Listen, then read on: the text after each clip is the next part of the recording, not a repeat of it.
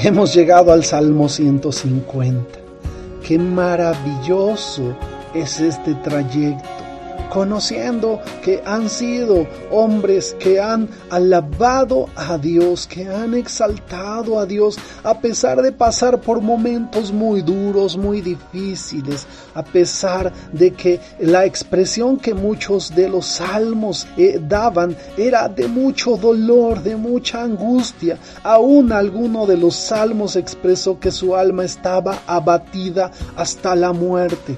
Pero aún en esos momentos duros, difíciles, ellos exaltaban a Dios y ellos alababan a Dios. Aprendimos de hombres muy sabios, de hombres muy reconocidos como el rey David, como Asaf, como los hijos de Core, como tantos hombres que reconocieron en Dios al único y al gran yo soy. Y hoy en este salmo, Salmo 150, el último salmo que está escrito en el libro de Salmos de la Biblia, nosotros vamos a través de la meditación, a través del estudio y a través de eh, reconocer cada palabra, a extendernos a algo maravilloso que viene porque eso es lo que viene. Y te animo para que antes de que nosotros leamos este último salmo, oremos a Dios.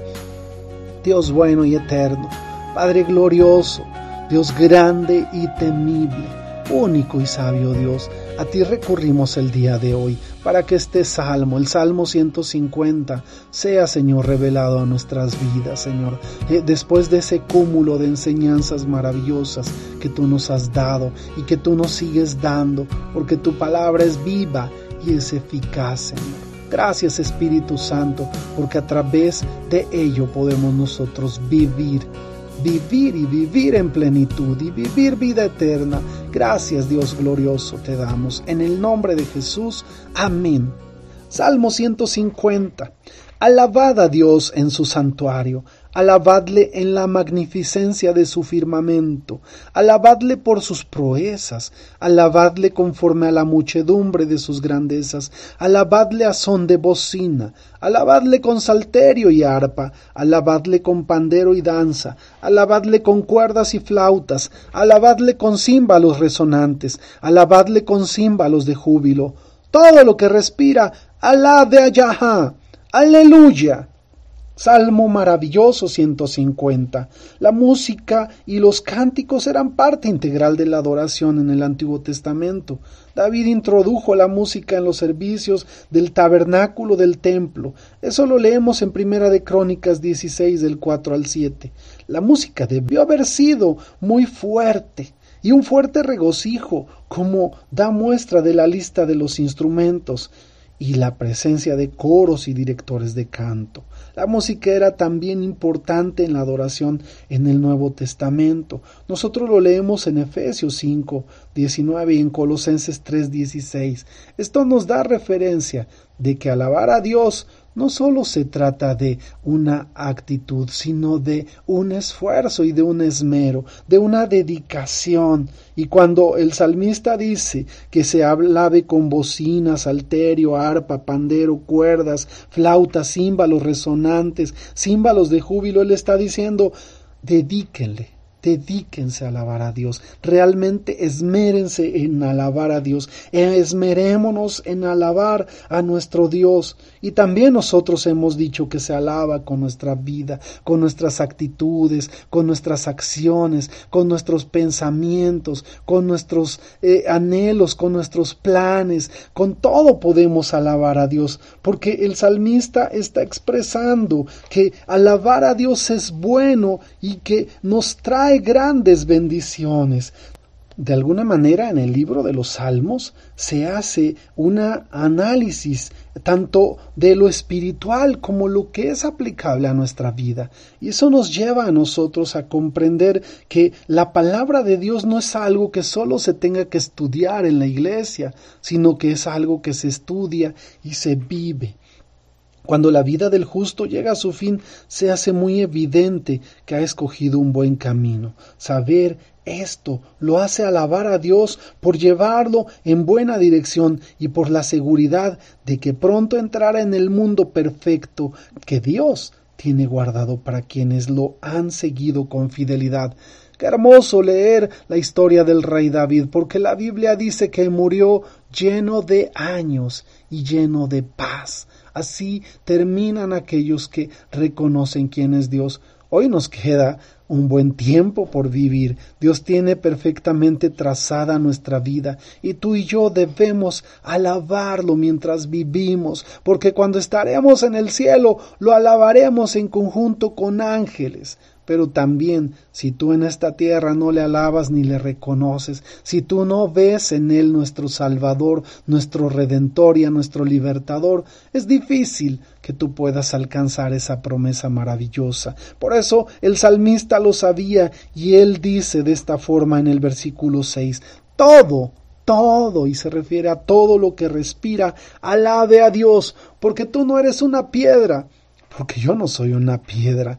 Y dice la Biblia que si nosotros no hablamos, las piedras van a hablar. Por eso nosotros tenemos la oportunidad de respirar, tenemos la oportunidad de hablar y de decir, y tenemos la maravillosa oportunidad de predicar el Evangelio de la salvación de Dios. Con este salmo, el Salmo 150, se termina el libro de Salmos. Y una vez que nosotros hemos pasado por este trayecto, yo te puedo garantizar que ya no somos los mismos, que hemos entendido y que hemos comprendido que aún los tiempos más difíciles son excelentes oportunidades para alabar y adorar a Dios. Aun los tiempos de gozo y de plenitud representan catapultas que nos impulsan a alcanzar cosas más grandes. La Biblia enseña en segunda de Corintios en el capítulo 2 algo que debe quedar grabado en nuestro corazón. Dice de esta forma en el versículo 14, Mas a Dios gracias, el cual nos lleva siempre en triunfo en Cristo Jesús y por medio de nosotros manifiesta en todo lugar el olor de su conocimiento, porque para Dios somos grato olor de Cristo en los que se salvan y en los que se pierden, a estos ciertamente olor de muerte para muerte, y a aquellos olor de vida para vida, y para estas cosas, ¿quién es suficiente? Pues no somos como muchos que medran falsificando la palabra de Dios, sino que con sinceridad, como de parte de Dios y delante de Dios, hablamos en Cristo. Esto es maravilloso. Más triunfantes no podemos ser. A Dios le damos gracias porque Él nos lleva en triunfo siempre en Cristo. Somos triunfadores y somos vencedores y somos bendecidos. Y dice el mismo Evangelio, en la misma carta de Segunda de Corintios, en el capítulo 3, por tanto, nosotros todos mirando en cara descubierta, como en un espejo, la gloria del Señor, somos transformados de gloria en gloria en la misma imagen, como por el Espíritu del Señor. Estamos viviendo transformaciones, estamos siendo cambiados, estamos siendo mudados de gloria en gloria en Cristo. Eso es maravilloso, que a través de Jesús podamos experimentar esos cambios. Por eso Pablo cuando dice, no es que yo lo haya alcanzado todo, sino que una cosa hago, extendiéndome ciertamente a lo que está adelante, porque sabes, lo que está adelante para ti y para mí es algo maravilloso, es algo glorioso, es algo tremendo que no nos podemos imaginar. Por eso en este momento quizás solamente lo imaginamos y no es suficiente nuestra imaginación, porque Dios tiene más grandes cosas que todo aquello que nosotros nos podamos imaginar. Y esto es don de Dios para nosotros. Qué bendecidos somos al tener a nuestro Dios, al Dios Todopoderoso de nuestro lado. Que Dios te bendiga, que tengas excelente día. Amén, amén y amén.